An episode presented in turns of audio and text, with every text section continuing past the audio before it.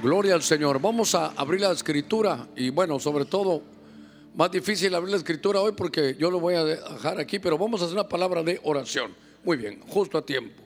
Vamos a hacer una palabra de oración y al final vamos a pedirle al Señor que nos dé entendimiento, que podamos discernir. Voy a tratar de ser lo más claro posible. Y recuerde que al final vamos a ungir a todo el pueblo del Señor.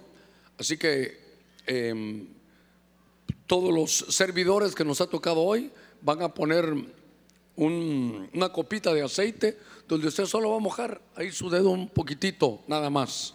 Pero es importante que lo expliquemos, que lo veamos, pero en medio, hermano, de, de la oración y del desarrollo lo vamos a hacer. Así que vamos a orar, aquí tengo todas las peticiones. Eh, vamos a pedirle al Señor en unidad todos. Ahorita le digo algo, no es tiempo de leer la Biblia. Ahorita si le está texteando a alguien, dígale, espérate, solo voy a orar. Y si alguien que no vino, voy a orar por ti que no viniste, le, le vas a poner ahí, ¿verdad? Pero vamos a orar. Sé que todos tenemos alguna situación y creo que hay que ponerle delante del Señor, pero todos en unidad. Padre, oramos ahora todos abriendo nuestros labios en el nombre de Cristo. Delante de ti estamos aprendiendo a estar en unidad. Ponemos ruegos, súplicas y peticiones. Mira, Señor, cuántas peticiones de tu pueblo, cada uno, Señor abriendo sus labios y su corazón. Quita toda ansiedad, Señor, en el nombre de Cristo. Rompemos con todo lazo de depresión, con toda obra de iniquidad, con toda obra de tinieblas. Y te pido, Señor, que podamos vivir de acuerdo a tu plan. En el nombre de Cristo, Señor, creemos que es una buena tarde, creo que soy buena tierra. Señor, desde ya reprendemos toda obra del enemigo, sabiendo que somos luz y que tenemos autoridad. En el nombre de Jesús, gracias. Amén, amén y amén. Gloria a nuestro Señor. Muy bien. Gloria a Dios. Déjeme que ponga mi relojito rápidamente aquí.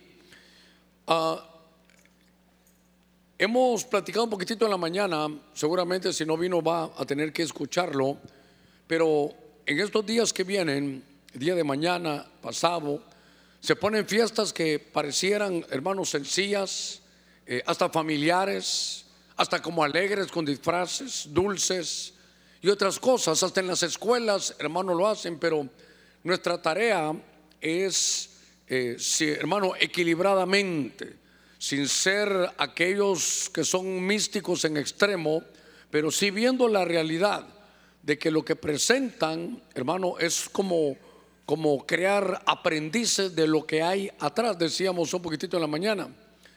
Y en esos últimos días yo estuve enseñando un poquitito, claro que fue los días martes, sobre las escuelas espirituales.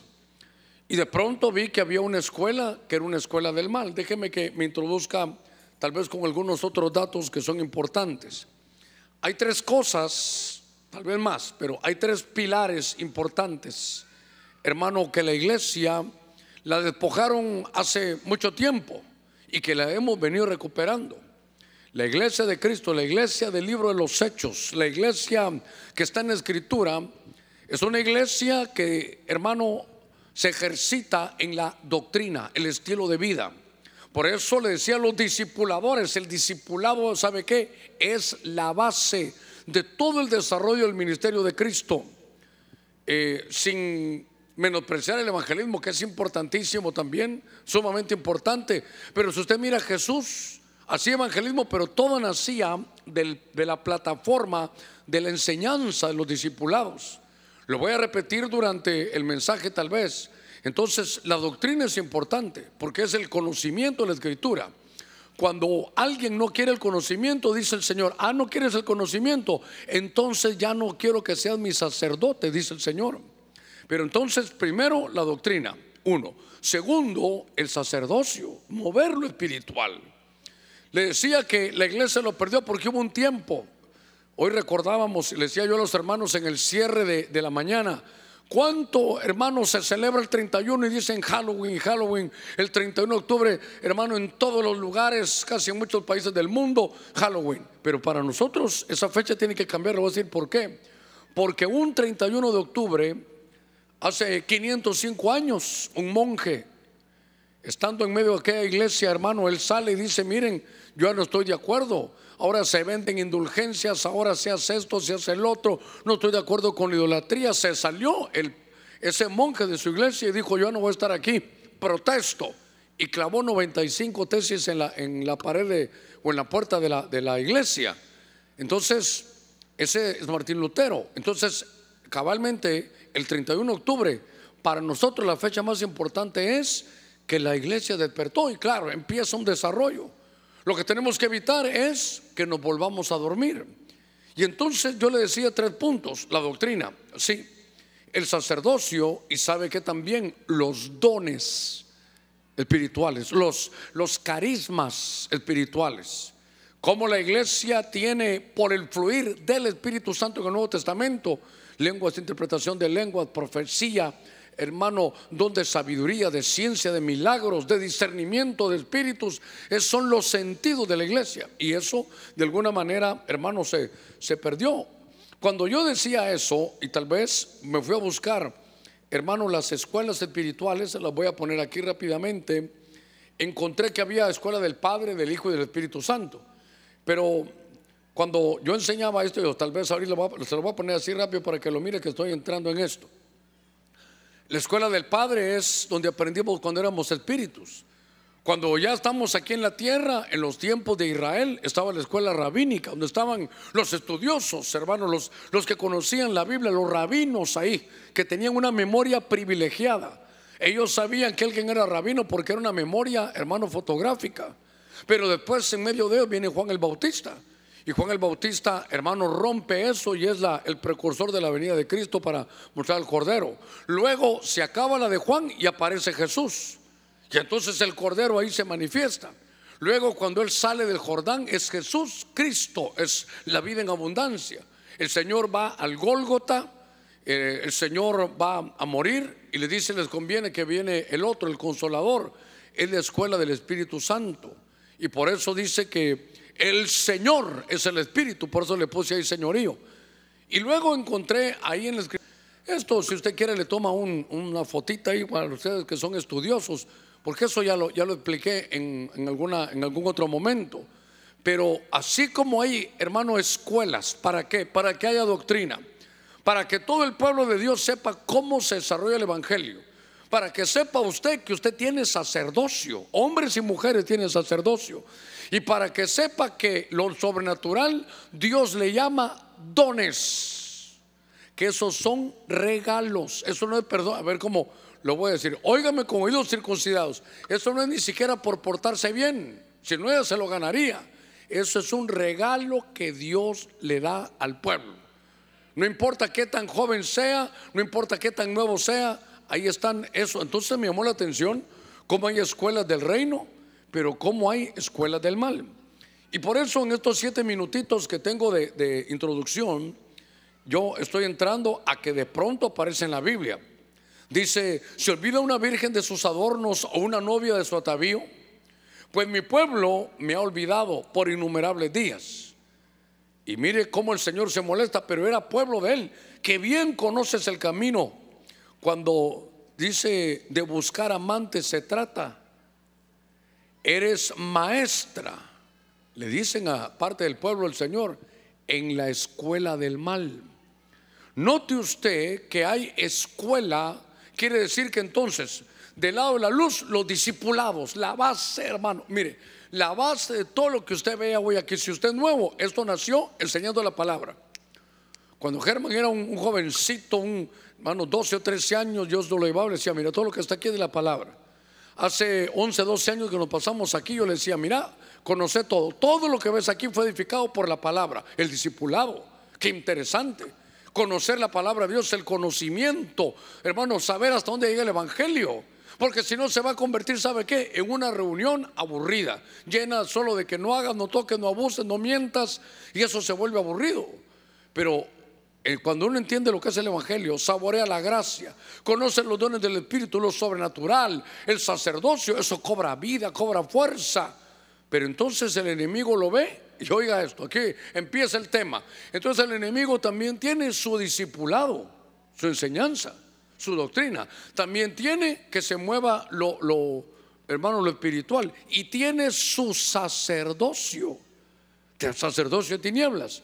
Y entonces cuando estaba estudiando esta, esta escuela, hermano del mal, me llamó la atención porque yo le ponía esas, esas tres cosas y em, vemos que sí como hay discipulados, se empieza a desarrollar esas cosas, hermano, que son escuela, ¿sabe qué? De tinieblas.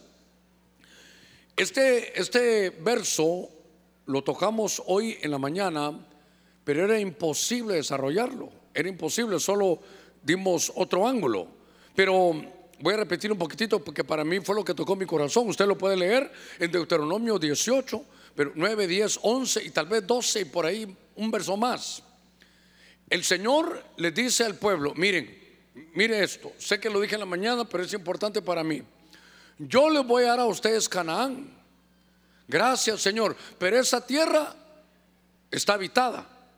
Ay, Señor, y, y cuéntame, ¿y por qué lo vas a sacar? Los voy a sacar porque ese pueblo que estaba ahí practicaron poner a sus hijos por el fuego. Practicaron adivinación, hechicería, goreros, encantadores, medios, espiritistas y consultaron a los muertos. Oiga, por eso llegaron al colmo y los voy a sacar de este país.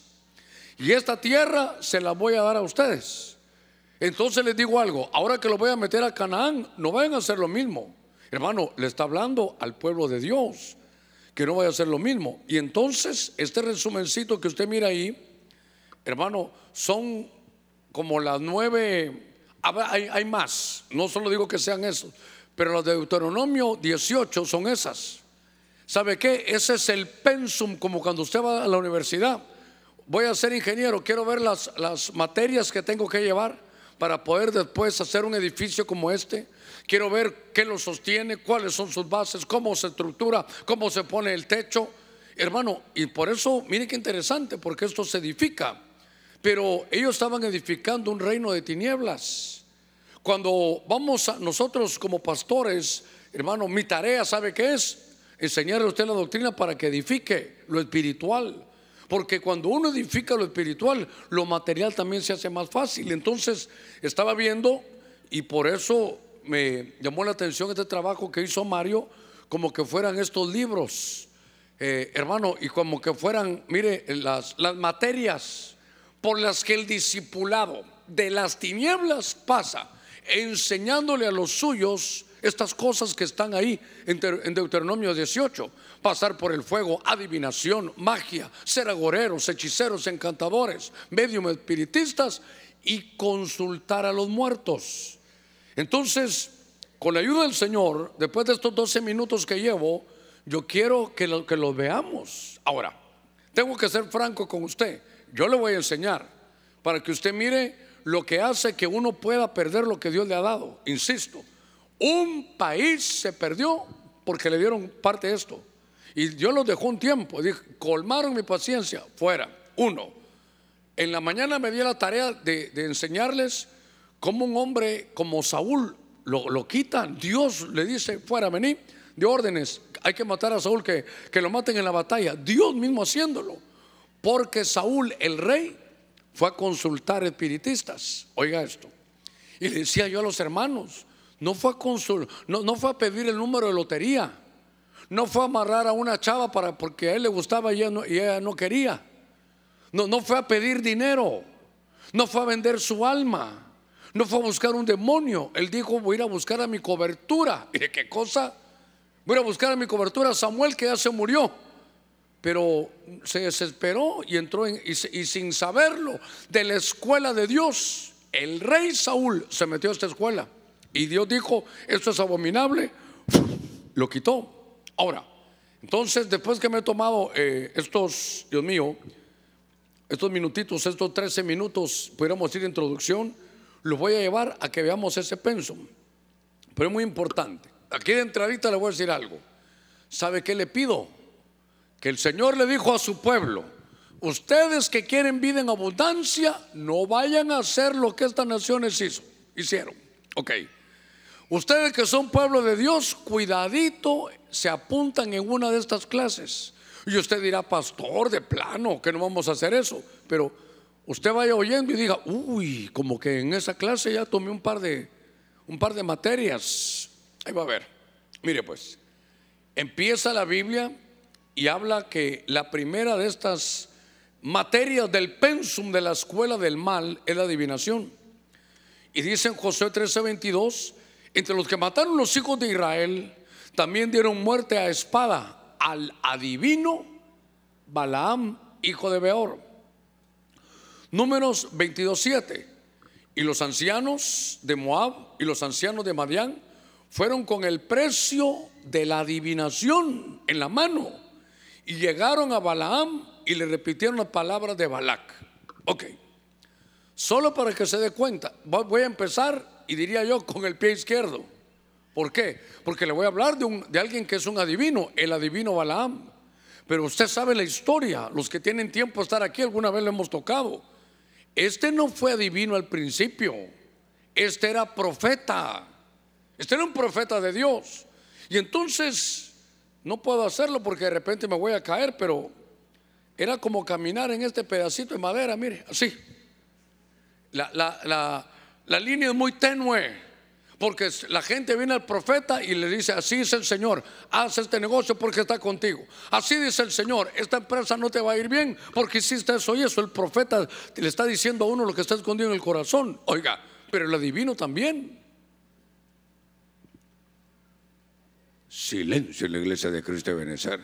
Los que son adivinos genuinos, hermano, esos son antiministerios, son los ministerios del otro lado son el ministerio de las tinieblas. Dice que hasta Satanás se disfraza como ángel de luz. Entonces, este Balaam, hermano, era profeta y cuando sintió lo fueron a contratar. Mire cómo, cómo uno puede empezar mal con esto. ¿Qué le dijeron? Balaam, nos dicen que tú tienes una palabra tan tremenda, que Dios te respalda, que lo que tú bendices queda bendecido. Y lo que tú maldices queda maldecido. Mira, le voy a echar salsa a los tacos. Aquí hay 5 mil dólares. Allá afuera está parqueado enfrente de tu casa el carro del año. Aquí están las llaves. Uf, ¿y qué necesito hacer? Solo quiero que maldigas al pueblo de, Dios. Eso es lo que quiero. Yo sé que no hay nadie como tú. Hermano, vendió su don. Eh, Balaam era profeta. Pero de pronto, mire qué cosa, empieza a fungir como adivino. Entonces, por eso yo quiero verlo aquí. Porque yo, yo apuntaba aquí, decía, hermano, ¿cómo uno, un profeta, hermano, puede terminar como adivino? ¿Cómo, ¿Cómo de una escuela de luz se va a una escuela del mal? ¿Sabe por qué? Porque entonces le dijeron, con el don que tienes, hazle mal al pueblo de Dios. A ver, los dones, cuando usted estudia conmigo el don de profecía, ¿Sirve para qué?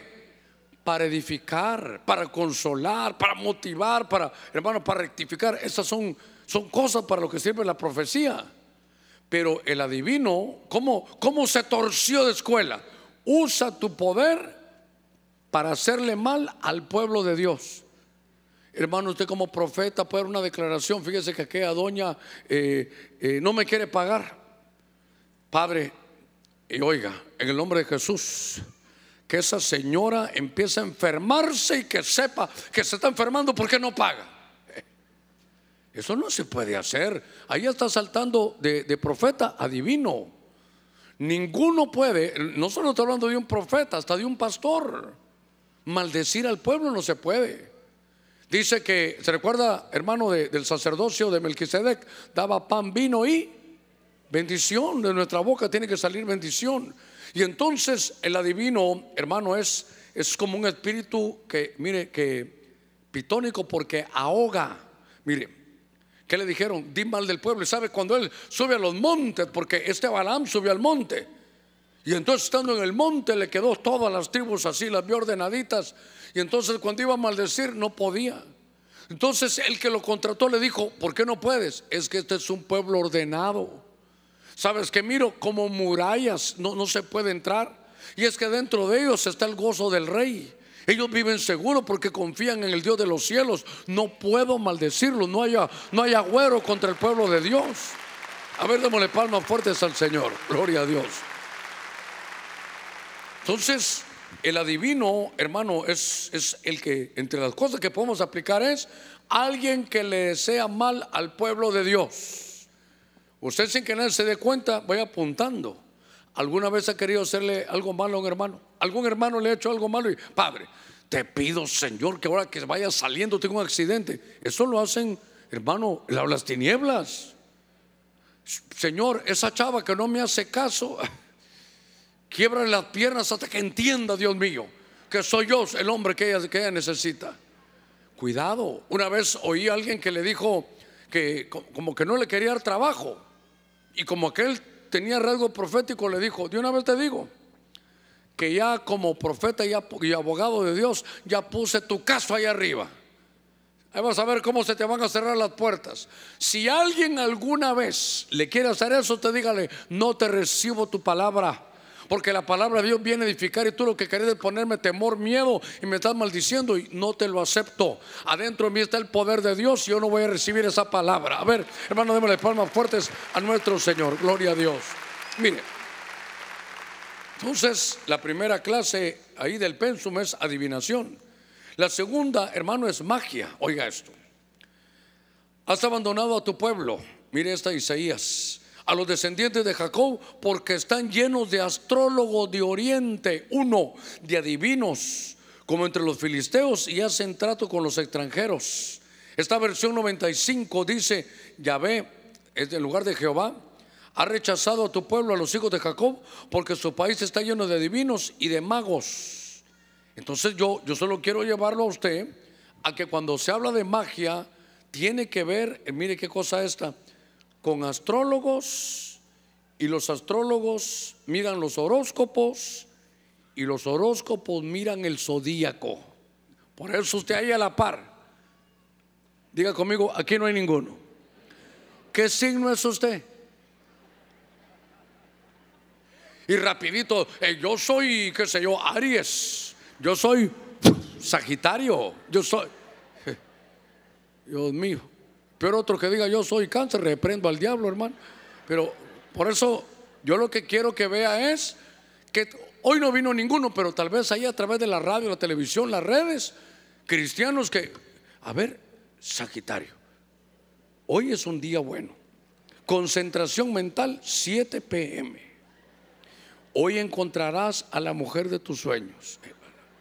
Y entonces se levanta, ¿dónde estará la mujer de mis sueños? Y a las 7 meditación. Hermano, usted no puede ser controlado por las estrellas. Usted es controlado si se deja por el Espíritu Santo. Él lo va a guiar a toda verdad, a toda justicia, le va a preparar su camino. Pero, pero mire qué cosa esta.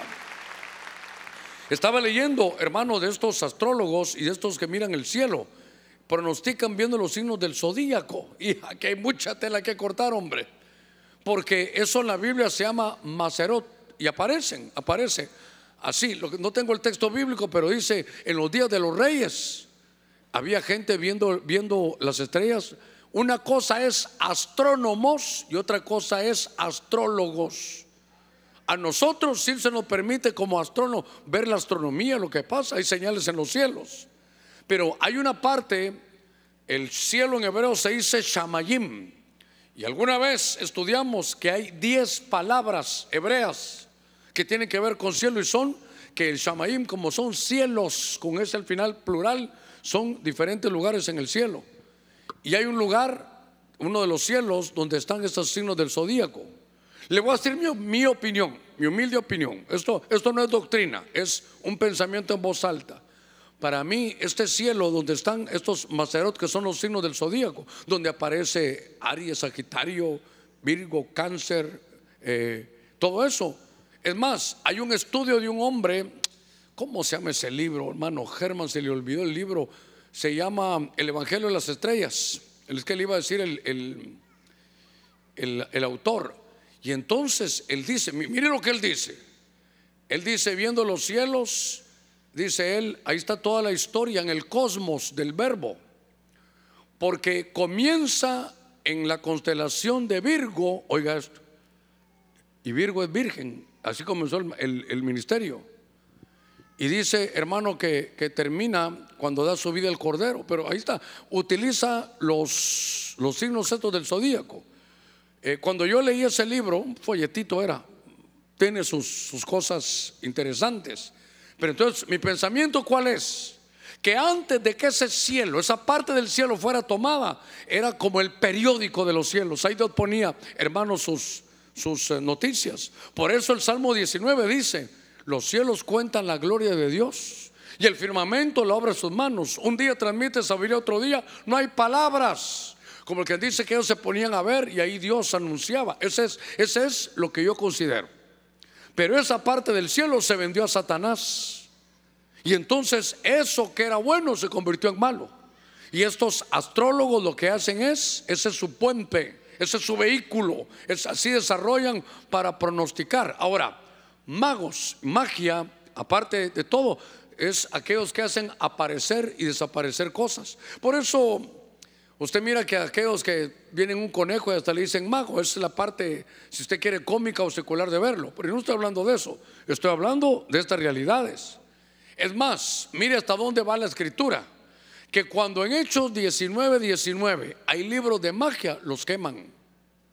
Si en alguna manera usted tiene algún libro que le llegó por ancestro, lo compró, por lo que sea, por curiosidad, esos libros no se regalan ni se venden.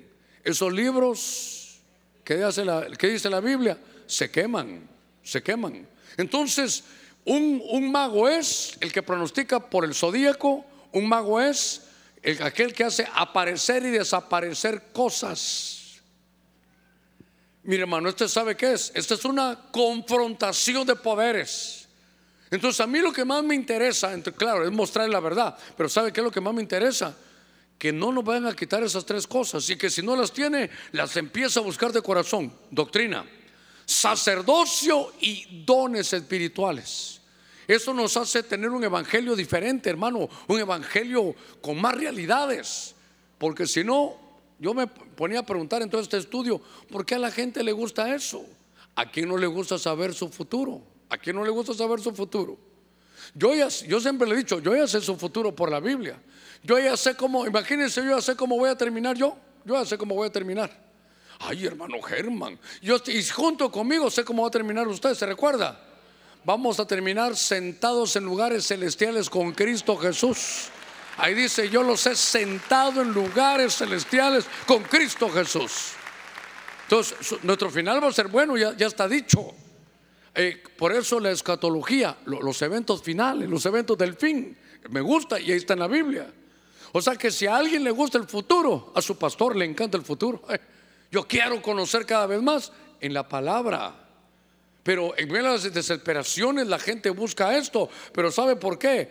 Porque a veces en el evangelio que llevamos le falta doctrina número uno, le falta sacerdocio número dos y le faltan dones del Espíritu número tres. Y entonces, como no saben, hermano, van a, buscar a los, a al zodíaco. Yo por eso lo que le estoy tratando de decir es que chequeemos, porque aquí tengo otro mal ejemplo. Mire, un agorero. Dice en la versión del oso, aquí 33.6, se pasó a sus hijos por fuego en el valle de los hijos de Inom y miraba a los tiempos y miraba en agüeros. Este señor era dado adivinaciones, consultaba pitones, encantadores, multiplicó, dice, se multiplicó en hacer lo malo ante los ojos del Señor para irritarle. Pero aquí está hablando de Manasés, un rey de Israel. Entonces, cuando, hermano, cuando se descuida o se abren puertas, esto se mete, hermano, lleno. Cuando no hay doctrina, cuando no hay doctrina fuerte, cuando no hay, hermano, enseñanza de sacerdocio. Por eso le decía que tenemos que recuperar esta realidad del Evangelio, que todos somos sacerdotes.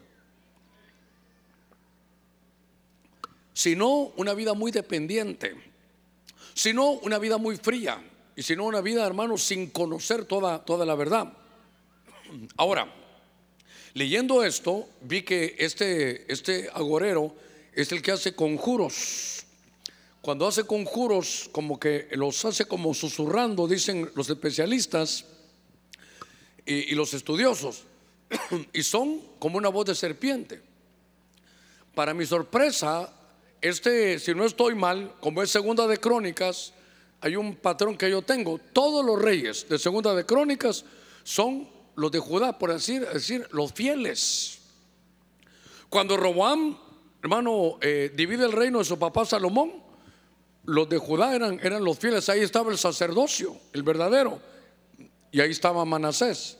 Pero estos, hermano, agoreros, también otro rey, el rey Oseas, ese no estaba en Jerusalén, estaba en Samaria. Espero darme a entender. Quiero explicar rapidito esto. En el pueblo de Dios, en el pueblo de Dios, viene David y tiene este legado, se lo entrega a Salomón. Salomón lo tiene y lo desarrolla 40 años. Pero cuando viene Roboam, lo divide. ¿Se recuerda un poquito de eso? Lo divide. Reino del sur, los de Judá, y reino del norte, los que se fueron con Jeroboam. Se dividió Israel. Por eso usted lee que dice reyes de, Judá y reyes de Israel. Mismo pueblo, pero dividido. Lo que me llama la atención es que del lado de Judá, Manasés.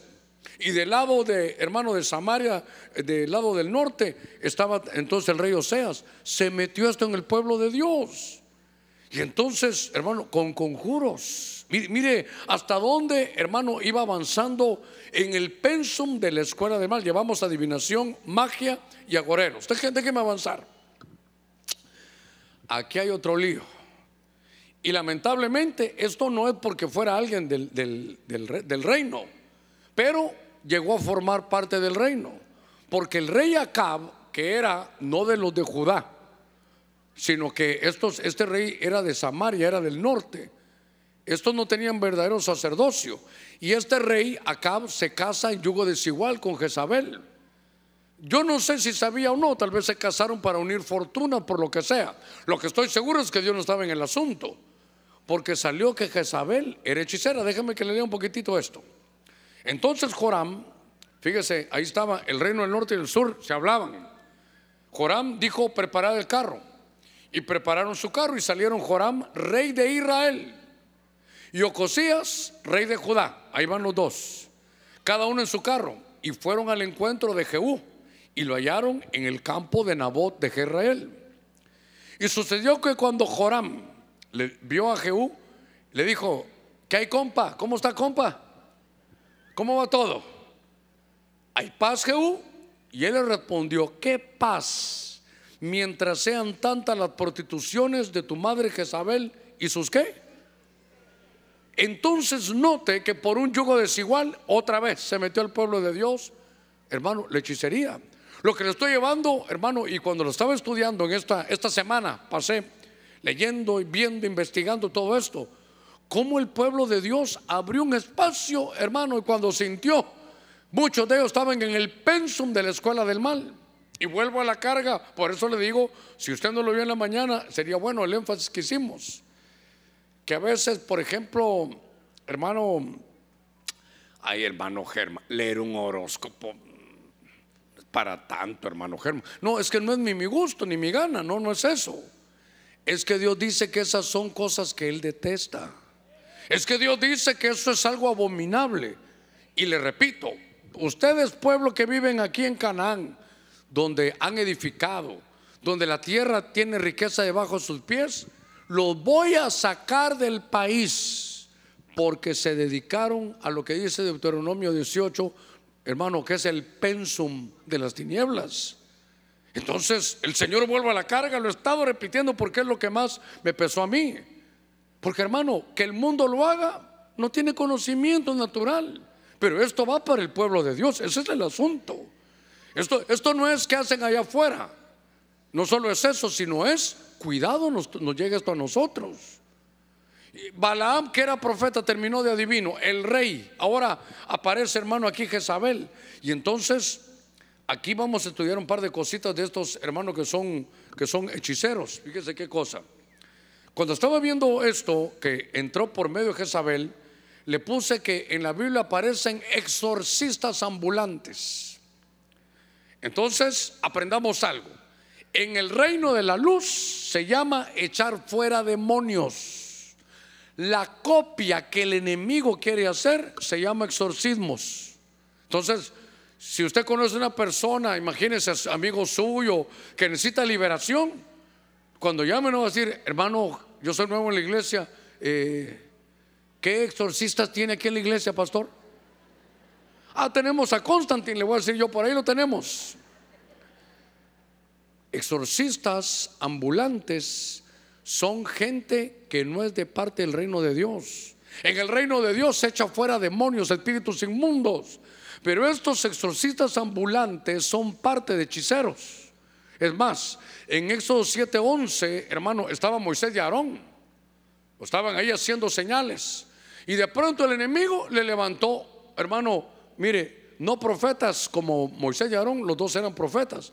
No le levantó un profeta, sino le levantó unos hechiceros. Janes y Jambres se llamaban.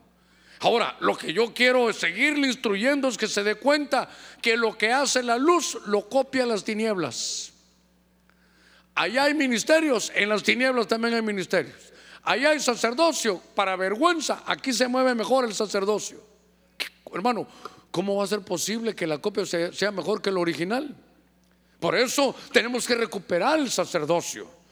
Sería lindo que uno de estos años la proclama sea sobre el sacerdocio sobre aprender de la vida a mover lo espiritual. Para que la gente no sea dependiente de un pastor, sino del, del, pastor de pastores, del rey de reyes, del señor de señores, dependiente del Espíritu Santo para mover, hermano, lo espiritual. Qué lindo que, que se plague, que se llene todo San Pedro Sula de sacerdotes de Dios que cuando hay una necesidad, mire, yo no tengo eso, pero Padre, en el nombre de Cristo, ángeles que se... Qué lindo mover eso, hermano. A eso tenemos que ir. Este tiene que ser nuestro objetivo. Pero entonces note que la luz tiene a Moisés y a Aarón y aquellos tienen a Janes y Jambres. Entonces el enemigo, para mi cólera particular, a veces se mueve, hermano, solo entran y eh, venga a las clases, venga aquí, lo vamos a hacer sacerdote. Y digo yo, esa enseñanza la copiaron de aquí. Pero hace muchos años la quitaron porque hubo un tiempo. Hace, decían los hermanos, hace 505 años comenzó la reforma, lo protestante. Y eso comenzó con un monje que dijo, ya no más, voy a hacer lo que dice la Biblia. Entonces dijeron, de modo que solo nosotros somos sacerdotes. Entre las 95 tesis de Lutero era una de esas. Hay que enseñar a la gente que todos tenemos derecho a ser sacerdotes, porque la Biblia dice, vosotros sois real sacerdocio. Y note, hermano, lo que se mueve aquí. Tenemos que abrirnos a estas cosas tremendas. Desde aquellos días de liberación, hermano, se movían esas cosas. Por eso, hermano, endemoniados van a ver. Y hay muchas formas de que se van los endemoniados, pero exorcismo no es la parte de la iglesia. No, eh, eh, claro, ahí está en la Biblia que había exorcismo, pero eran del lado de las tinieblas. Y se metió Jezabel. No se van a molestar conmigo. Pero yo pienso que Jezabel era de haber sido guapa. ¿Cómo, nos pintan a las brujas? Jochas, hermano.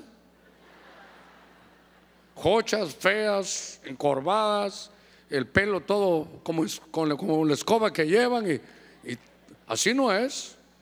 Para que Acab, el rey de Israel, que podía elegir, eligiera a ver si una chava que levantaba polvo donde hay lodo, hermano. Pero por eso Dios que es tan sabio dice, no te unas en yugo desigual. Jezabel era un espíritu que seducía y que dice que ella era profetisa y que era todo ataque, hermano, contra el pueblo de Dios. Pero yo no voy a hablar del movimiento jezabelesco, sino que hemos visto adivinación, magia, agoreros y hechiceros. Y en la adivinación, no se preocupe, yo le voy a poner un resumen al final. Pero veo que ahí estaba metido, hermano, el, el pueblo del Señor en esas cosas. Déjeme avanzar encantadores son estos. Solo que estos se mueven con amuletos y amarres, amarres espirituales, amarran a la gente. Ok, pero lo que me llama la atención es amuletos. Por eso le digo, vaya revisando si que nadie se dé cuenta. Ay, Dios mío, tal vez vino alguien, hermano, ya por la televisión. Uy, yo miro el horóscopo. Y ahorita se mira, uy, aquí tengo mi, mi pata de conejo, aquí de, Aquí la tengo también yo guardada. Uno se ríe porque, hermano, es que fue, como es mi dicho, ¿verdad? Fuera cómico si no fuera trágico. Porque entonces aquí la Biblia marca, en los días de Daniel, esta versión de las Américas dice los caldeos. Respondieron al rey y dijeron, no hay hombre sobre la tierra que pueda declarar el asunto al rey, puesto que ningún gran rey o gobernante jamás ha pedido cosa semejante a ningún mago, encantador o caldeo. Aquí tengo que ir despacito con esto, hermano, despacito con esto. Porque aquí habían encantadores. Y fíjese que, eh, mire, por la mañana dimos eh, el, el número de la concordancia, la palabra en hebreo de cada una de estas, ahora lo entendemos mejor, de cada una de estas materias del pensum de la universidad del mal. Así es. Entonces, habían encantadores. Pero me llamó la atención que el rey, el rey hermano de, de Babilonia, su staff, su consejería, sus consejeros, e-, eran estos. Era mago encantador. La palabra caldeo también tiene una, una acepción de, estos, de estas escuelas del mal. Ahora, tenemos que, hermano, yo sé que Dios está mandando un avivamiento. Y yo sé que aquel que perciba esto, porque son tres pilares los que estaba viendo desde ayer y hoy, que tenemos que ponerle toda la fuerza a la doctrina, uno, al sacerdocio, dos, y al fluir de los dones, tres. No crea que los, que los únicos que van a tener dones espirituales son los que van a la escuela profética, no, no, no. Y le recuerdo, he hecho, hermano, todo mi esfuerzo y ojalá que, o primero Dios que, que lo logre es, los dones son regalos no son recompensas, son regalos que Dios se los da a cualquiera, al que lo quiera. Por eso dice, anhelad celosamente los, los dones. Ahora voy aquí, voy aquí. Los tiempos de Daniel. Entonces, si no recuerdo mal, si no, usted perdóneme por esto, pero este rey era afiladito, tuvo un sueño. Y fue sensacional, ¿verdad? Pero tuvo un sueño. Tuvo un sueño. Y entonces lo que hizo, ¿sabe qué es? Eh, a ver, vengan ustedes caldeos, a buscarme, ¿qué dirán otras versiones en lugar de caldeo? En lugar de caldeo al final. Pero lo que le quiero decir es, venga mi equipo, mire el staff del, del rey de Babilonia. Babilonia el que gobernaba toda la tierra. Ese era como, como el consejero de la principal potencia mundial. Mire lo que tenía. Encantadores, magos y caldeos. Entonces, mire qué afilado. Ustedes saben adivinar, ¿verdad? Sí sabemos. Entonces yo quiero que me digan qué soñé y cuál es el significado. ¿Qué le parece? No era, mira, yo soñé esto y el otro. No, no, no. Si ustedes son tan gallos, les haber dicho un buen catracho, díganme qué soñé y qué significa. Porque uno le puede dar el sueño, ¿verdad? Ya le conté aquel sueño, siempre le cuento el mismo yo, ¿verdad? Aquel que llegó con el pastor y dijo, pastor, tuve un sueño, fue sensacional. ¿Qué sueño tuviste? Iba subiendo, ¿se recuerda? en una montaña de sal, me daba ah, más sed y yo iba, pero costaba y al final subí, cansado de esa montaña de sal, era algo terrible. Me dijo, pastor, pero cuando voy viendo, veo la casa de mi suegra y me pongo unos lentes de larga distancia así y veo que hay un burro adentro y me desperté. Por favor, pastor, dígame qué significa. Muy fácil, le dijo. Sal de la casa de tu suegra, burro, le dijo que significaba. Uno se inventa cuando ya le en el sueño, es más fácil inventarse. Es para que no se me durmiera, hombre. Pero lo que le quiero contar es que este rey le dijo, ni le voy a contar el sueño, para que no hagan como el hermano Germán, ¿verdad? Sino yo, porque uno, uno se puede inventar en el sueño. Mira, a veces me preguntan, le digo, mejor no me pregunten. Mire, si tengo algo, se lo digo. Si no, ni modo que me voy a inventar. No, entonces, hermano, no pudieron ni los magos, ni los encantadores. ¿Encontraron usted algo diferente? En lugar de caldeo, ¿qué dicen otras versiones? Brujos o astrólogos. Ah, vaya. Mejor todavía. Entonces el equipo era de magos, encantadores, brujos o astrólogos. Miren, miren el, zodíaco. Eso es lo que tenía el rey de Babilonia. Y entonces no atinaron. ¿Y qué voy a hacer? Este, este, estos sueños me tienen perturbado. Ah, le dijo, en los tiempos eh, que nosotros vivimos sabemos que hay un chavo ahí Qué lindo que dijera así. De la iglesia de Cristo de Benecer. Ese tiene un espíritu como los dioses, una sabiduría, una ciencia. Ese, llamarlo y ese te va a decir. Entonces lo llamaron y le dijeron: Mira, ¿sabes qué? Yo necesito que me digas el sueño y si es cierto que tu Dios lo ve todo, que me digas qué significa.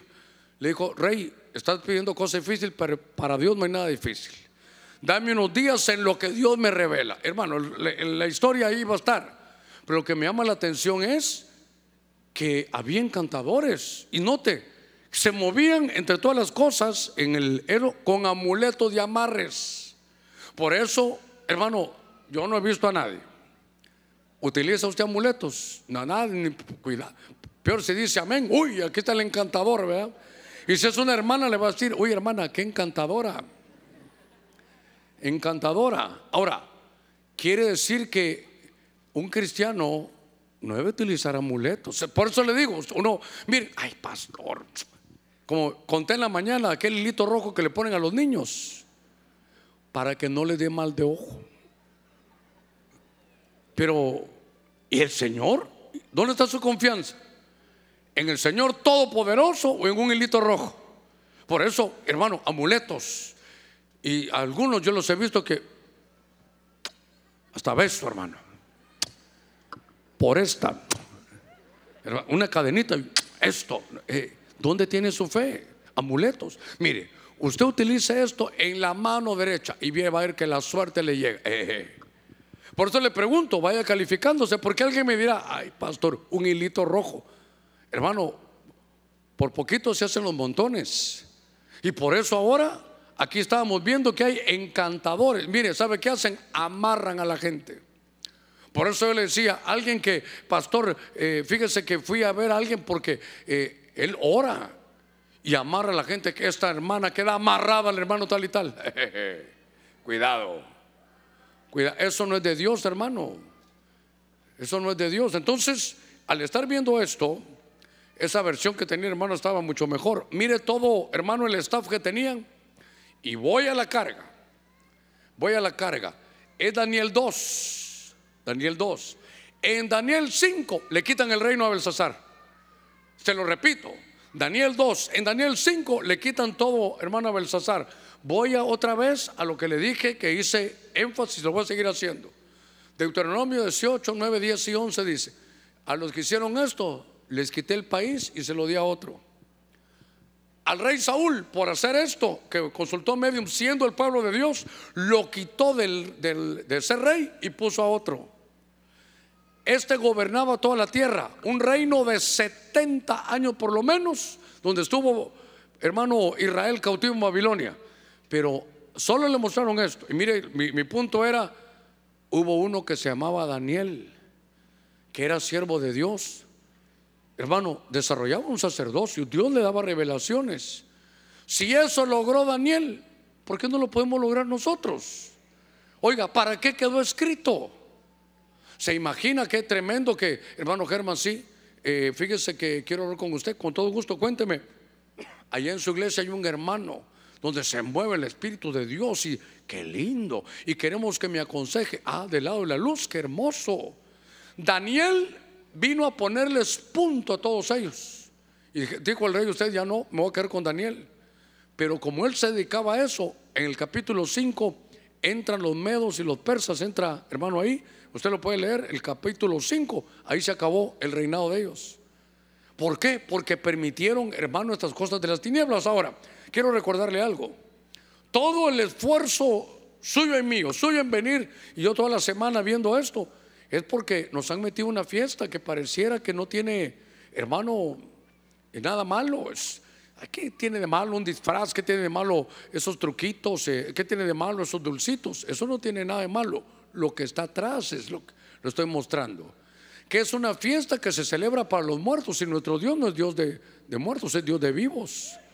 Nuestro Dios es Dios de vivos. Pastor, pero un familiar ya, se fue, solo duerme. El que tiene a Cristo tiene vida eterna. Somos, hermano, un pueblo de un Dios vivo, de un Dios vivo. A ver, démosle palmas fuertes a nuestro Señor. Amuletos. Ahora, tampoco, hermano, nadie va a venir. Mire, el hermano tiene, tiene un anillo ahí. Hermano, yo estoy hablando de amuletos. Porque a veces es la, es la, por ejemplo, la intencionalidad. Mi Biblia en Proverbios 2.11 dice, la correcta iniciativa te salvará. Porque si usted usa un anillo, porque este anillo me da suerte. Un soltero, este anillo me, me trae el amor. Eh, y, es, del pueblo de Dios. Entonces, a veces hay amuletos, hermano, que tienen trasfondo espiritual bien tremendo, hombre. ¿Y sabe qué? Nosotros los evangélicos a veces corremos un riesgo, pero es por ignorancia. Yo he escuchado, por ejemplo, aceite. Vamos a ungir a la gente con aceite, pero este aceite viene del monte de los olivos. Esto es lo. Me pongo eso, me cae un espíritu de oración. hermano, aceite, esas cosas solo son un punto de contacto. No va a pensar que hoy cuando se pone el aceite, este sí es aceite. El hermano Germán estuvo de rodillas una hora orando por este aceite. No le va a poner su fe a las cosas. Ponga su fe en el Señor. Lo demás solo son puntos de contacto. Mire, por ejemplo, es que, es que miremos esto, hermano, que viene, viene ahorita a mi mente.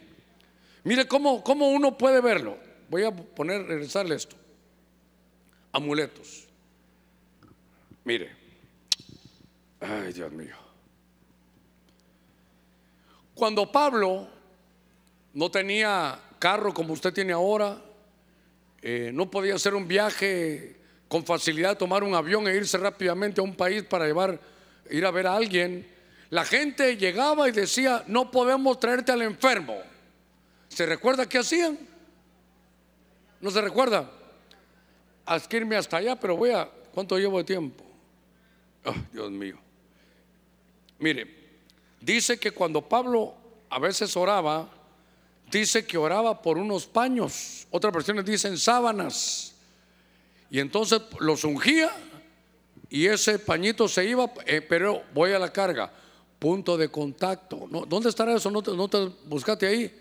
O paños o pañuelos, donde Pablo dice que oraba. Entonces, no, note, note, note esto. Mire el sacerdocio de Pablo. Pablo dice que hay que predicar el evangelio como sacerdotes. Y Pablo decía, mira, ¿Dónde está? En tal lugar. ¿Cómo voy a llegar? No, yo salgo en el barco mañana. Bueno, mire el punto de contacto. Diga conmigo, punto de contacto. Oraba, qué sé yo, por la camisa de que le traían o, eh, una, una ropa. Oraba, la ungía y le decía, toma. Eso era un punto de contacto. Ahora se imagina usted que esos son paños. Otros dicen un pañuelo. No, no lo encuentran aquí mis estudiosos.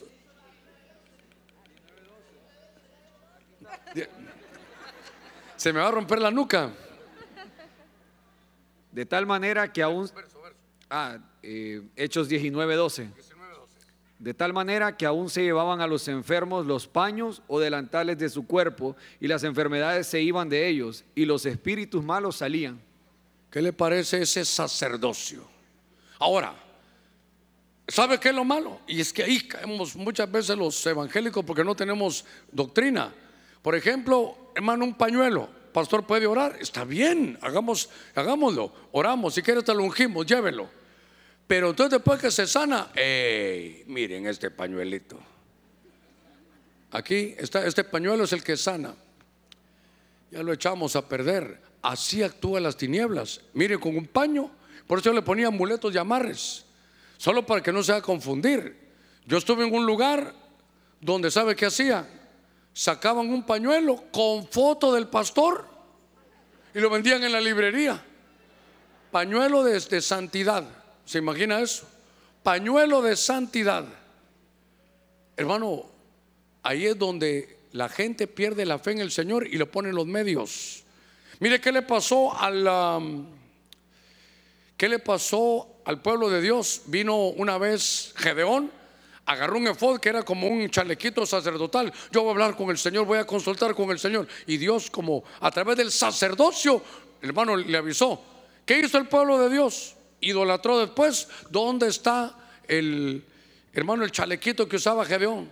Y entonces lo ponían ahí, ahí iban a orar. La serpiente de bronce la pusieron allá arriba y lo libró porque era un punto de contacto de fe. ¿Y qué hacían después? Adoraron a la serpiente. Esos son puntos de contacto. En otro culto vamos a verlo, hermano, un poquito más despacio, pero me llamó la atención. Me quedan 10 minutitos, 10 minutitos. Ahora sepa que todo esto, hermano, que lo, utilizan las tinieblas, eh, es como una escuela, es como, como una, Dios mío, como su doctrina. Y enseñan a que eso se mueve, que se puede mover. Y oran, ayunan. Eh, es una cosa, hermano, mire, ahí eh, amuletos, hechizos, con muñequitos. Y le digo algo, que no le dé miedo nada de esto. Porque usted tiene al Rey de Reyes, Señor de Señores en su corazón. Porque usted es parte del cuerpo de Cristo que es la iglesia.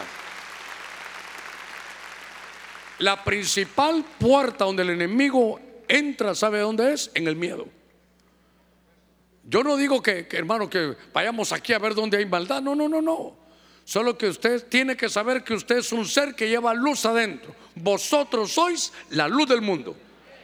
¿Y qué, qué tiniebla va a poder contra la luz? Ay, pastor, pero es que él es un tremendo brujo reconocido. No, usted no va a ir a desafiarlo.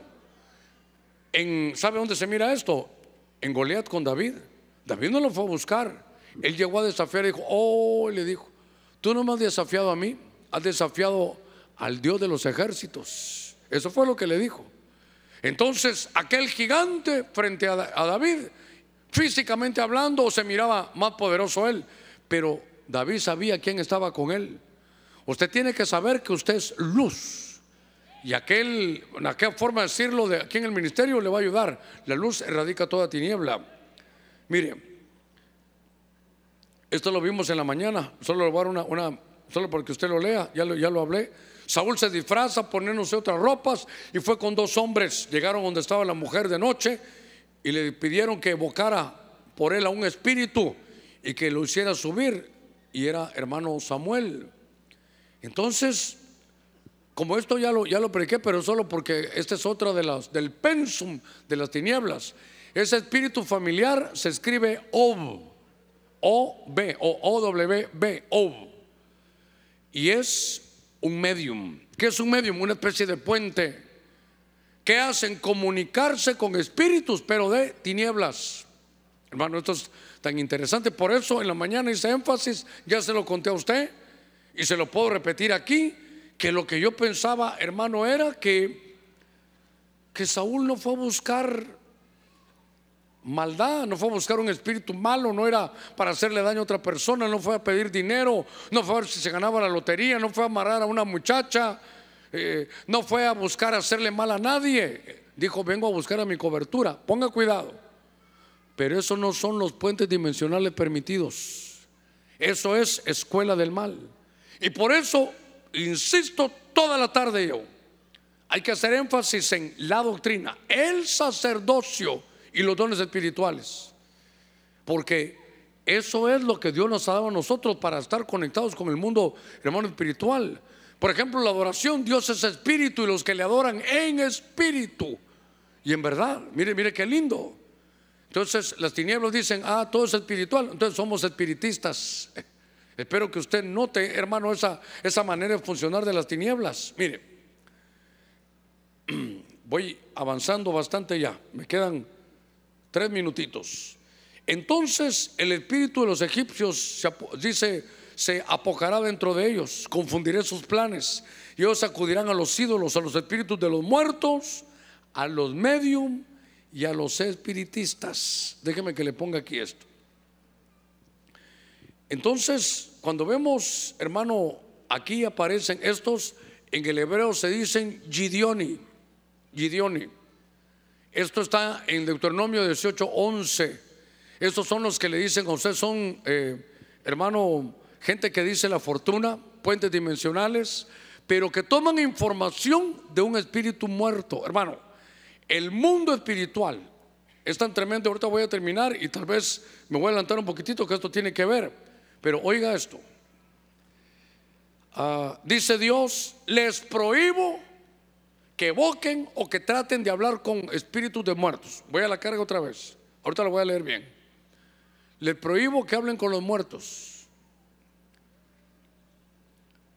¿Qué significará? ¿Qué, tiene todo ese sentido? Prohíbe. Óigame, si se estaba durmiendo, por favor, les despiértese ahorita. Oiga esto. A ver, que yo le dijera, se prohíbe bajar por estas gradas, se prohíbe. Pero ¿se puede o no? Se puede, pero está prohibido. A ver, nadie lo vaya a hacer, estoy solo poniendo un ejemplo.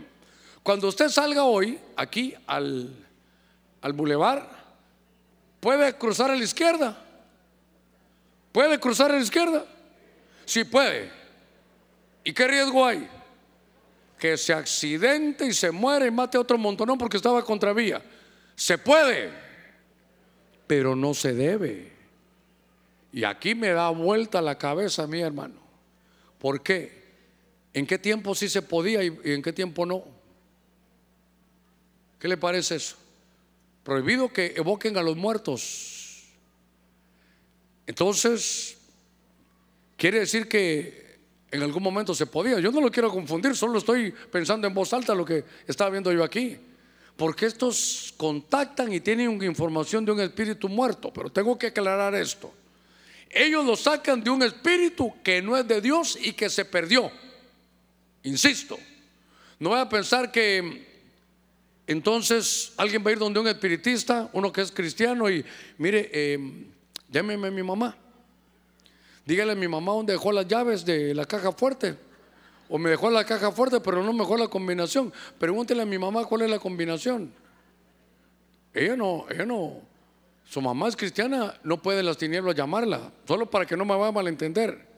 Pero para mí lo que me hace dar vuelta a la cabeza es prohibido evocar muertos. Entiendo que eso está porque hay espíritus de gente que se perdió. Esos son espíritus inmundos. Esto solo va a dar un giro que, que no quiero confundirlo. Pero cuando alguien se muere y es cristiano, dice Hebreos 12, 22 y 23, que ese espíritu se va a lo que se llama la acción celestial, donde están los espíritus de los justos hechos ya perfectos. Cuando alguien se muere, espíritu. Pero cuando alguien se muere y no es cristiano, y peor si se va las tinieblas, está Babilonia, está en Apocalipsis 18:2. Babilonia se ha convertido en toda cueva de aves inmundas y de espíritus inmundos. Espíritus inmundos que nunca se limpió. Cuando uno viene a Cristo, hermano, nuestro espíritu queda limpio. Entonces, por eso le decía yo que la información que se saca es de espíritus malos, de espíritus humanos perdidos. Silencio en la iglesia de Cristo de Benecer. Sí, sí, esto es grosero, esto es fuerte, hermano, esto es fuerte, esto es fuerte. Pero entonces, yo, quiero llevarlo a esto, estoy, estoy terminando. Sé que ya usted tiene una hora. Son los espíritus. Así de haber visto, hermano, la pitonisa cuando venía caminando Samuel, porque dijo, eh, Veo como alguien que viene embosado con un traje así, y de plano que es, eh, Samuel dijeron. Hermano, el mundo espiritual es hasta más literal del mundo que nosotros vivimos. Es tan real ese mundo. Y voy a cerrar. Levítico 20, 27, versión textual. El hombre y la mujer que evoque espíritu de muertos, de, de muertos. Oiga. Mire lo que dice Dios. El hombre y la mujer que evoque espíritu de muertos, lo tenía que haber subrayado con amarillo ahí. O sea, divino, ha de morir invisiblemente. Lo lapidarán con piedras y su propia sangre caerá sobre ellos. Se le llama nigromantes. ¿Sabe qué es lo tremendo, hermano? Voy a cerrar con esto. Esto, es lo último. Mire, si usted, ahorita, ahorita le voy a dar una foto para que le tome a todo el estudio. Hay un programa de inteligencia artificial, ya lo hablamos una vez del metaverso, donde es un programa que se llama Hereafter. ¿Qué es eso? Que graban algo, algún audio de alguien que ya murió, lo graban, le meten información suficiente para que uno lo consulte como que si viviera. Eso sería evocación de muertos digital. Ahorita en la tarde, ahorita en la tarde me escribe uno de los hermanos que me ayudan en todo esto, me dice, pastor, ahora, usted si quiere, hasta tiene internet, ahí lo puede buscar. Anda circulando ya que a través de la, inteligencia artificial hicieron una aplicación eh, de Steve Jobs, el, de, el, de, el del Apple. Él ya murió, pero con sus datos, su voz que quedó, ya hicieron un podcast donde lo están entrevistando. Están entrevistando a alguien que murió. Por eso nos tenemos que cuidar. Mire, mire el tiempo que nos ha tocado vivir. Entonces imagínense la voz de un familiar. Imagínense no este mal ejemplo que le iba a decir que yo ya me morí. Y con todas las prédicas que quedaron, hermano, con mi voz, y hay un podcast para hablar con el hermano Germán. Hermano Germán, contacto apostólico desde el más allá. hermano, le voy a decir algo. Usted se ríe, pero así está, así viene el tiempo ya, así viene el tiempo ya. Es más, con el hermano platicamos de algunas cosas, pero con vivos, no con muertos. Porque esto es lo que está, hermano, llegando ahora. Entonces, yo, yo voy a cerrar. Mire, en esta escuela del mal, con estos espiritistas, estos que evocan muertos, pero si usted se había dormido y ahorita se despertó, ahí le voy a poner todo, mire, ahí está. Hora cinco minutos en una fotita, ahí le queda. Ahí tómese su tiempo y todo. Usted que vino pidiendo permiso a sus papás, a ver qué aprendiste. Aquí todo, mira papá. Ahí te lo explico más tarde. Estudialo primero vos porque es muy profundo, dígale usted. Mire, voy a cerrar con esto. Voy a cerrar con esto. Ahí hay como ocho materias y son nueve. Me falta el cuando entregan a los niños, pero ya lo hemos platicado, es entregar por fuego a los niños. Pero ¿sabe lo que me llama la atención? Pero terrible a mí que en segunda de Crónicas 33, 6 hubo un rey que se llamó Manasés y de estas ocho, cinco sacó él. ¿Cinco qué? Cinco clases del pensum se dedicó él, siendo el rey de Israel.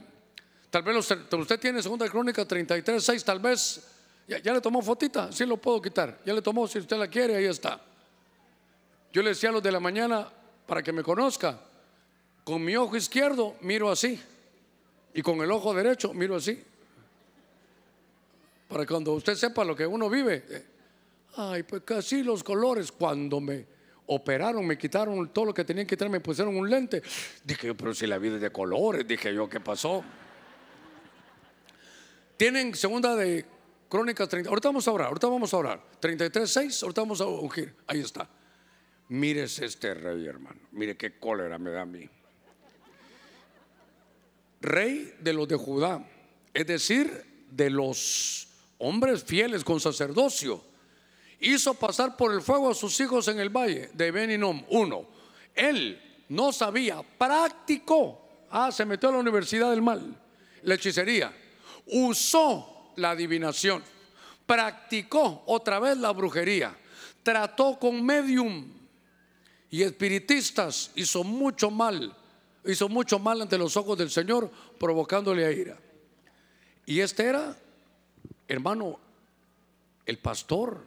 ¿Qué imaginaría usted que dijera? Y el hermano Germán practicó, ya ha convertido, ya como pastor, practica la hechicería, usa la adivinación, eh, practicó la brujería, trató con medium y espiritistas. Lo que yo decía es cómo colmó este, este, este hombre. Si eso le pasó a un rey llamado Manasés, corremos el riesgo de que eso pueda suceder. Por eso le dije, vaya apuntándose, porque uno dice, uy, qué terrible eso jamás, pastor. Sí, pero lee el horóscopo. Sí, pero, pero usa amuletos. Sí, pero tiene en su casa libros prohibidos. Silencio, la iglesia de Cristo, ¿ya? Sí, pero en su casa hoy hay calabazas hay lechuzas. ¿Sabe que saqué una foto en la mañana donde sale la linda serie de Harry Potter? Tan bonita, los niños. Pero nos hacen aprendices de las tinieblas, les enseñan conjuros, les enseñan pócimas, transformaciones, ¿sabe qué? Como que fuera lo más normal. Van a estudiar, todo muy normal. Eso es lo que hay detrás. Hasta uno de los sacerdotes se llamaba, hermano, el sacerdote de Endor, como la pitonisa. No cabe duda que estamos en un problema, pero usted como padre, usted como madre, nosotros como cristianos, tenemos que conocer esto. Antes de ungirlo, Salmo 105, verso 15. Hermano, ¿para qué se hace esto de ungir? Mire, no toquéis a mis ungidos, ni hagáis mal a mi profeta. No toquéis, ungido que es, que le ponen aceite. Ahora, ahora, ahora. Quiero utilizar esto para que usted lo sepa bien lo que vamos a hacer. Tendrá muchos usos el aceite, pero cuando en la Biblia llegaba un hombre que tenía 25 años, él decía, tú eres levita, empieza a estudiar, empieza a fungir, a practicar para ser sacerdote. Pero cuando tenía 30 años, lo ordenaban como sacerdote y lo habilitaban, esta es la palabra, lo habilitaban para que desarrollara su sacerdocio. Sombra y figura la traigo el Nuevo Testamento. Esto es un acto profético, que usted sepa lo que va a hacer. Si solo agarra aceite y viendo, la, eh, viendo el celular, eh, solo vino a mancharse de aceite en la frente, lo que sea. Usted tiene que poner su mente espiritual. Señor, este aceite es para que se cumpla esta palabra que usted la tiene que conocer. No toquéis a mis ungidos. Eso no implica que el día que no tenga aceite sobre su cabeza no, no es que no vaya ungido. Porque usted tiene la unción del Espíritu. Eso es un punto de contacto. Es un simbolismo. Es, es un acto profético. Y dos, que sirva para que usted diga, sí Señor, ya vi que tu palabra dice que somos real sacerdocio. En Romanos, en algún pasaje de los últimos capítulos, Pablo dice, hay que predicar este evangelio a manera sacerdotal. Uno. Y dos, Pedro dice, nosotros somos real sacerdocio para mover lo espiritual. Le vamos a entregar tal vez el tecladito, qué lindo que estés ahí, gracias hijito. ¿Sabe qué? Métase en esto ahorita, unos minutitos. No van a haber preguntas, si no se nos va a hacer muy tarde. Y yo lo que quiero es que usted vaya habilitado. Le van a dar una copita. Usted, hermano, no vaya a mancharlos, no lo va a tirar en la alfombra. No, no, no. Solo meta su dedo en aceite. Aquí no es yo voy a ir bien ungido. No, no es. No, no es la cantidad, es la mentalidad y el conocimiento de cómo hacerlo. Cuando tenga ya su dedito con aceite, puede abstraerse un poquitito como cuando hacemos de la Santa Cena y decir, Señor, yo quiero ser parte de la doctrina del sacerdocio y que y te abro mi corazón para los dones que tú quieras ponerme. Yo lo sé, que Dios me dé vida y salud porque yo sé que los dones del Espíritu van a tener un giro, un giro diferente, un giro diferente. Usted lo va a ver como Dios va a empezar a manifestarse con vasos, hasta vasos nuevos. Y los que ya están con más razón de entrar en este, en este fluir. Si ya tiene el aceite, dígale, Señor, yo estoy ungido y esto me da protección y cuidado. Tú estarás conmigo, lo has dicho todos los días hasta el fin. Este solo es un acto profético. Y Señor, hoy mi pastor nos ha enseñado que no solo hay que saber que somos sacerdotes, sino fungir en el sacerdocio. Discipulado es doctrina, estilo de vida, forma de vida. Sacerdocio, mover lo espiritual. Y los dones del Espíritu empezarán a tener un giro diferente. Gente se va a levantar con un don de sabiduría, los hermanos. Esto es lo que el Señor me muestra para algunos de ustedes aquí en adelante, algunas veces hasta con nombre. Dice el Señor que tienes un amarre de hace algunos años cuando hiciste esto y esto. Esto van a ser los dones. Hoy el Señor viene a dar fertilidad para aquellas mujeres que no han podido tener niños. Se van a mover de una manera diferente. Hoy Dios trae una unción empresarial para que desarrollen la obra de sus manos no nos va a hacer falta nada. Tenemos que ir a la realidad de este evangelio. Decirle, Señor, yo no quiero un evangelio aburrido, lleno de ritos y ceremonias. Yo quiero un evangelio como el de la escritura. Un evangelio como el de tu palabra. Pon hambre, pon sed de tu buena palabra. Te pido, mi Dios, que puedo desarrollar yo ese sacerdocio. Por cuanto tú me has llamado y no yo, tú me elegiste a mí y no yo a ti. Sé, y eso me da fuerza y esperanza para saber que vienen cambios en mi estilo de vida como sacerdote. En el nombre de Cristo. Le ruego que me avisen cuando ya estamos todos, ya estamos todos. Si alguien falta y quisiera el aceite, puede levantar su mano donde está y los hermanos servidores con todo gusto y una linda sonrisa llegarán. Decirle aquí está hermano, todos queremos. Hermanos, el mundo de las tinieblas, el mundo espiritual, es un mundo que aunque usted no lo vea, no implica que no exista y que no sea literal. Pero quiero que sepa, quiero inyectarle confianza que usted y yo estamos del lado bueno, del lado de la victoria. Y que si otros se han esforzado del lado de las tinieblas, ¿cómo no nos vamos a esforzar nosotros si estamos en la verdad? Esto va a tener un giro tremendo. Esto nos va a dar entendimiento y conocimiento. En un pasaje, tal vez los de televisión me buscan, creo que es 4 o 6 de Oseas. Espero que sea ese. Dios le dijo a su pueblo, por cuanto tú no quieres conocimiento, entonces yo te quito el sacerdocio. Y por cuanto te has olvidado de mí, yo me voy a olvidar de tus, hijos. Mire qué delicado. Ahí está. Mi pueblo fue destruido porque le faltó conocimiento. Y mire lo que le dicen en los días de Oseas. Por cuanto desechaste el conocimiento, mire lo que dice Dios, yo te echaré del sacerdocio. Y porque olvidaste la ley de tu Dios, también yo me, yo me olvidaré de tus hijos. Pero dele vuelta al, al texto. Por cuanto amaste la doctrina, llamaste el conocimiento, yo te voy a mantener como un sacerdote. Y porque no te has olvidado mi palabra, yo no me voy a olvidar de tus hijos. Ser sacerdote conlleva responsabilidades. Cualquiera que le diga, ay del conocimiento, no ha leído esto. Mire, ¿sabe qué dice en la Biblia? Que no nos pongamos orgullosos por apellido, por dinero, por posesiones. Pero si en algo nos vamos a gloriar, dice Dios, en algo te permito, dice Dios, que te gloríes.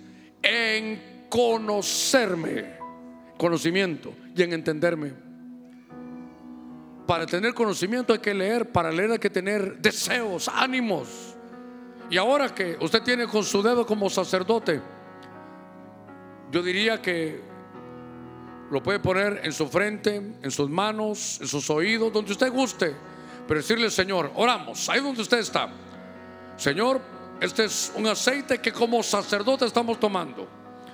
Tomo tu palabra que dice, no tocaréis a mis ungidos. Señor, aquí estoy poniendo en mi cabeza y todo lo que depende de mí, todo lo que esté debajo de mi autoridad, queda cubierto y protegido. Somos luz y la luz se radica toda tiniebla. Señor, somos parte de este reino espiritual.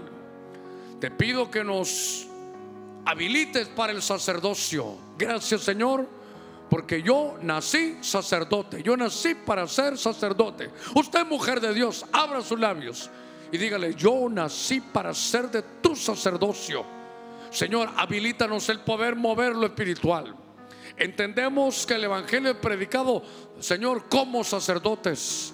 Y si yo soy, recupero mi identidad sacerdotal.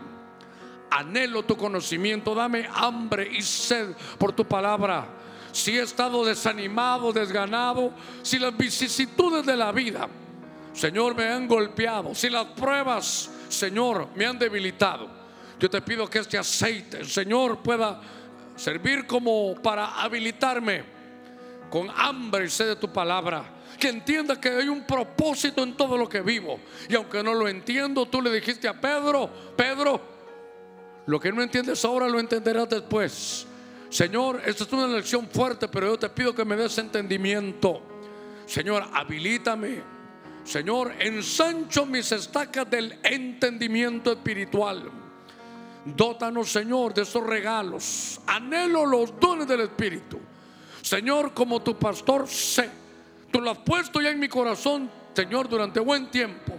Y es el momento que tome el timón y gire Señor, para que los dones del Espíritu se muevan aún mejor de lo que se están moviendo. Giren, Señor, de una manera que nos edifiques, que nos muestres. Mira cuántos vasos hay aquí. Mira el anhelo de tus vasos. Que de acuerdo a la oración de cada uno, Señor, les sea concedido. Como sacerdote te declaro ahora esto. Que ese deseo de tu corazón te sea concedido. Como sacerdote de este lugar Declaro que ese deseo de tu corazón te sea concedido. ¿Sabe por qué hice eso? Vino a mi mente ahorita. Cuando aquella mujer, Ana, llegó al templo con una amargura tremenda llorando porque no podía tener hijos. Y Elí, el sacerdote, se acercó y le dijo, que se haga de acuerdo a la petición de tu corazón. Y cuando esas palabras sacerdotales entraron en el oído de aquella sierva de Dios, de aquella mujer Ana, adentro de ella hubo un cambio, se abrió su matriz y dijo Dios, voy a mandar un espíritu especial y mandó a Samuel. Ahora que hice la oración y que entró por, su, por sus oídos, que se conceda la petición de su corazón. En el nombre de Jesús Señor, dota de fertilidad.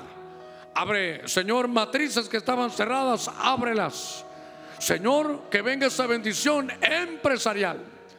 Que todos aquellos amares de las tinieblas sean desatados y quebrantados por el poder de tu Espíritu. Porque ninguna arma forjada prevalecerá contra tu pueblo. Tomamos autoridad ahora en el nombre de Cristo Abrimos nuestros labios. Está viniendo la unción sacerdotal. Aproveche la unción sacerdotal. Abra tus labios como sacerdote. Pon sabiduría en tu pueblo. Pon sabiduría en tu pueblo. Señor, que la boca del sacerdote hable sabiduría. Este aceite lo pongo en mis labios para que aquí salga palabra ungida, consejos, Señor, santos, consejos sanos, consejos de acuerdo a tu espíritu. En el nombre de Cristo. Padre, mira cuánto tendrán que enfrentar exámenes y pruebas. Te pido, mi Dios, que, lo, que nos dotes de una sabiduría. Tu palabra dice que el que no tiene sabiduría, que la pida. La pido, Señor, la pido. Pido tu sabiduría para tomar sabias decisiones, para poder llevar este barco del Evangelio, para poder llevar este ministerio. Dótame de tu sabiduría. Danos esa fuerza de la unidad. En el nombre de Cristo pongo este aceite en mis manos. Yo bendigo la obra de sus manos. Bendigo la obra de sus manos.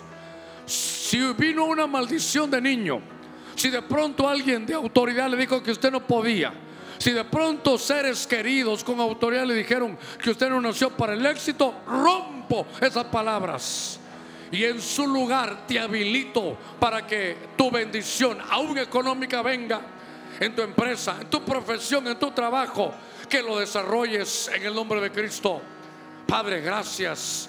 En el nombre de Jesús hay una unción sacerdotal. Padre, mira, queremos mover lo espiritual. Señor, con sabiduría, en el momento adecuado, conocer el momento justo. Bendigo jóvenes, Señor, que ahora están. Bendigo matrimonios. Bendigo gente madura que está en medio de nosotros. Bendigo ancianos que están en medio de nosotros. Porque para todos hay un don. Para todos hay un don. En el nombre de Cristo, aquellos que no han podido tener hijos como Ana, ábrele, Señor. Hemos orado confiando. Aquellos que vinieron con alguna enfermedad, Espíritu Santo, muévete ahora. Tú eres el Señor. Tú eres el Señor de esta iglesia. Tú tienes autoridad. Envía ángeles que ministren en el nombre de Jesús y deshagan toda enfermedad, todos esos quistes, ah, todas esas úlceras, todos esos tumores son reducidos ahora a su mínima expresión, desapareciendo ahora en el nombre de Cristo. Señor, dota de salud. Mira vasos que tú le vas a dar el don de sanidad. Dígale, Señor, si tú necesitabas alguna mano para sanar, aquí está la mía. Si necesitabas ojos de profeta para ver, aquí están los míos. Si necesitabas oídos para oír, aquí están los míos. Ustedes, hermanos de alabanza, dígale, Señor, pon en nosotros, Señor, esa bendición de ser creadores de atmósfera donde tú te muevas. En el nombre de Cristo, oramos por todos los hermanos de alabanza Y los que no están aquí, aquí están representados. Señor, Judá irá primero. Los bendecimos en el nombre de Jesús. Oh Padre, que cuando ellos canten, sus voces se unan a voces de ángeles. Y Señor, este lugar está creado, diseñado para que te muevas tú en el nombre de Jesús. Señor, dótanos de una alabanza. Señor, que llene toda la expectativa, no del hombre, sino en la tuya. Aquellos que tocan instrumentos de viento, Señor, con la autoridad de los chofares de Jericó. Aquellos que tocan las cuerdas como el rey David. Aquellos que cantan con inspiración. Señor, el ministerio ha dado un giro ahora. Lo percibo, Señor, lo creo. En el nombre de Jesús, en el nombre de Cristo. Si usted está ahí con su familia, quiero orar por la unidad familiar, quiero orar por su familia. Y si no la tiene aquí, a distancia como el centurión. Padre, en el nombre de Cristo, sabemos que nuestra familia después de ti es lo más importante. Te pido, Señor, por cada uno de mis hijos, Padre, en el nombre de Jesús. Tu bendición, tu sabiduría, tu gracia, el amor por tu pueblo, en el nombre de Jesús. Y que los dones, Señor, que tú has puesto, Señor, sean manifiestos para edificar a tu pueblo. Te pido por mis nietos aquí representados también. Señor, toda la generación mía es tuya. Señor, toda mi familia es tuya. Te pido, Dios mío, por mi matrimonio personal, por mi esposa, Señor, por cada matrimonio aquí en el nombre de Cristo. Hemos sacudido ahora las tinieblas y hemos tomado autoridad en el nombre de Cristo. Padre, hemos vuelto a la carga con todo. En el nombre de Jesús han sido quitados amarres y maldiciones, palabras, Señor, de mal. Y sabemos que tu bendición está aquí. En el nombre de Cristo. Padre, gracias. Amén. Amén y amén. Gloria a Dios. que cubra con tu gracia hasta mil tu familia y tus hijos y los hijos de tus hijos, su presencia te acompañe donde quiera